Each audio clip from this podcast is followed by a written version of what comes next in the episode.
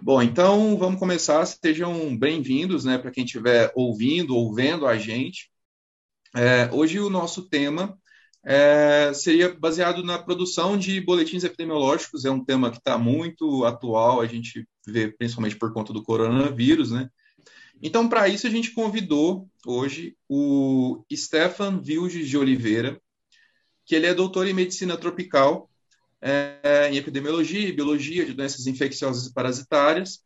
Ele foi consultor técnico da Organização Pan-Americana de Saúde e atuou também diretamente né, no, na Secretaria de Vigilância em Saúde do Ministério da Saúde. E hoje ele é professor adjunto do Departamento de Saúde Coletiva da Universidade Federal de Berlândia, que é a UF. Então, seja bem-vindo, Stefan. É um prazer ter você aqui com a gente, viu? Obrigado, Adriano. Obrigado, Vicente. É um prazer é, ter esse momento para a gente estar tá discutindo um pouco do papel da epidemiologia e dos boletins epidemiológicos como instrumento de, de vigilância em saúde, né? Nesse momento que vivenciamos uma pandemia. Vamos explicar é, de uma forma simples o que, que seria um boletim epidemiológico.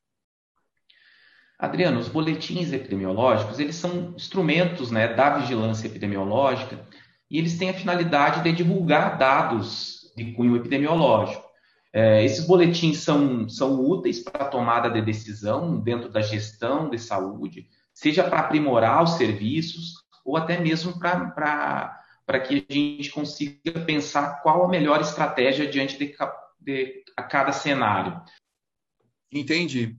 E quais que são as informações que podem estar nesses boletins? O que, que pode ser disponibilizado?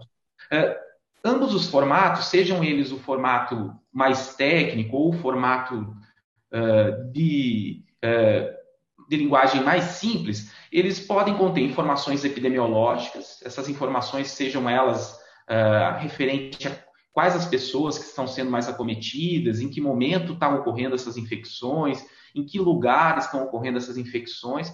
Nós podemos ter informações clínicas, por exemplo, quais as características clínicas estão mais frequentes naquela população que está sendo investigada né, e apresentada no boletim, quais os sinais, os sintomas mais comuns.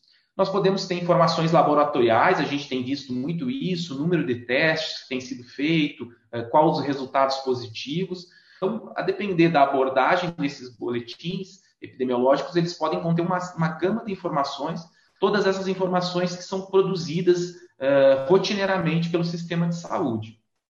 Vai depender muito da, do público-alvo, então é sempre importante pensar com que população a gente pretende atingir com essa informação. Sim, sim. E como que eles podem afetar de uma forma prática na vida das pessoas comuns, por exemplo? Então, a gente tem tantas produções técnicas quanto aquelas que as pessoas comuns acompanham, mas a partir desses dados, como, que, como que vai afetar a vida do cidadão comum? Adriano, eu acho que os boletins, a, a principal função deles né, dentro da sociedade é uma, uma função informativa. Uh, nós estamos vivendo um momento bastante complexo quanto ao número de informações que estão circulando nas mídias. Né? Uh, isso gera, uh, de certa forma, para a população, em determinados momentos, algum desconforto ansiedade de qual informação é a verídica ou não. E eles são fontes confiáveis de divulgação técnica. Né? É, como a gente falou, nós temos uma série de propagação hoje de fake news, de notícias falsas que estão circulando, e as pessoas muitas vezes ficam sem saber uh, a que informação recorrer. Né? As pessoas passam essas informações, na grande maioria das vezes, sem uh, conferir a veracidade delas, uh, e são informações que muitas vezes são distorcidas ou descontextualizadas, que podem causar ou uma falsa sensação de segurança, ou até mesmo uma sensação de pavor extremo, então, os boletins eles vêm como essa ferramenta oficial de divulgação e é um dos papéis de qualquer serviço de saúde, qualquer instituição pública, é comunicar uh, adequadamente a população. Bom, aí, Stefan, a gente viu essa aproximação da população em geral, né, como a gente estava comentando, com essa produ a produção de informações, né, muito maior agora com o contexto da pandemia. Na sua opinião, O que que você acha? Que isso é uma coisa favorável ou ainda precisaria passar por um olhar mais técnico, alguém que ainda que estivesse mais acostumado com esses dados? É, Adriano, a gente tem observado é, no momento de pandemia que essas informações que nós estamos divulgando pelos boletins epidemiológicos e até mesmo o serviço de saúde tem ampliado a divulgação, é, tem sido uma forma é, importante de comunicar à população sobre informações que estão acontecendo, é, informações precisas. Então, ainda embora exista né, uma, uma população que propaga essas informações falsas sem identificar a fonte geradora ou, ou até mesmo sem se preocupar com o impacto de propagar essas informações falsas, nós observamos que as pessoas estão se preocupando, né, a grande maioria, em consultar a fonte dessa informação. É, nós precisamos ter um cuidado, né, Adriano, quando a gente fala de informação epidemiológica, é, principalmente sobre uma questão que a gente tem ouvido falar muito na pandemia, que é a subnotificação. Nós trabalhamos com, com dados epidemiológicos para fornecer as informações nos boletins epidemiológicos.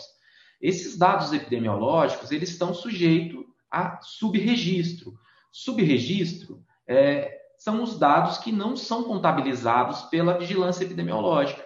Nós temos aí como exemplo uma grande parcela da população que eventualmente adoece por Covid, tem um quadro clínico mais mais brando e não procura assistência médica e nem notifica aquele caso. Então, esse é um cuidado que o, o, os profissionais que estão produzindo os boletins, sejam os profissionais da saúde, os profissionais de instituições de pesquisa, precisam deixar claro que essa informação está sujeita a esse viés. E algumas vezes, potencialmente, até os, uh, o superregistro, que é um, um, volume a mais da informação. E, Stefan, a produção técnica de boletins epidemiológicos pode sofrer ou gerar incômodos né, na administração pública quando não refletem dados positivos.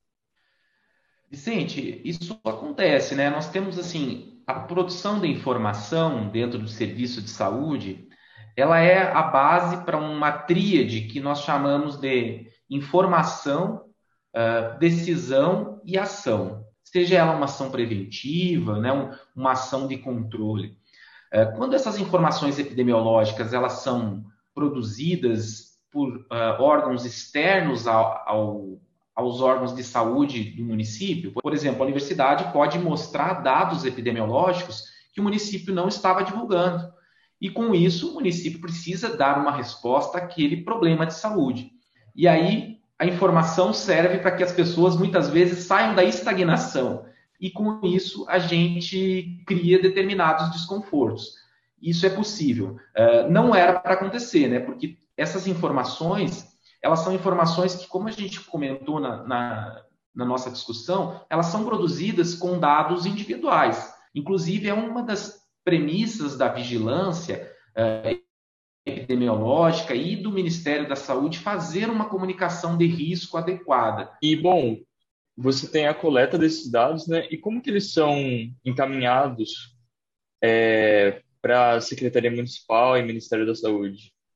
Vicente, todo, todos esses procedimentos que são produzidos dentro do Sistema Único de Saúde, eles são registrados em formulários, formulários padrão. Seja ela uma ficha de notificação, seja um, um, um formulário padronizado, todas essas informações produzidas dentro do sistema de saúde brasileiro, elas são inseridas em sistemas de informação em saúde.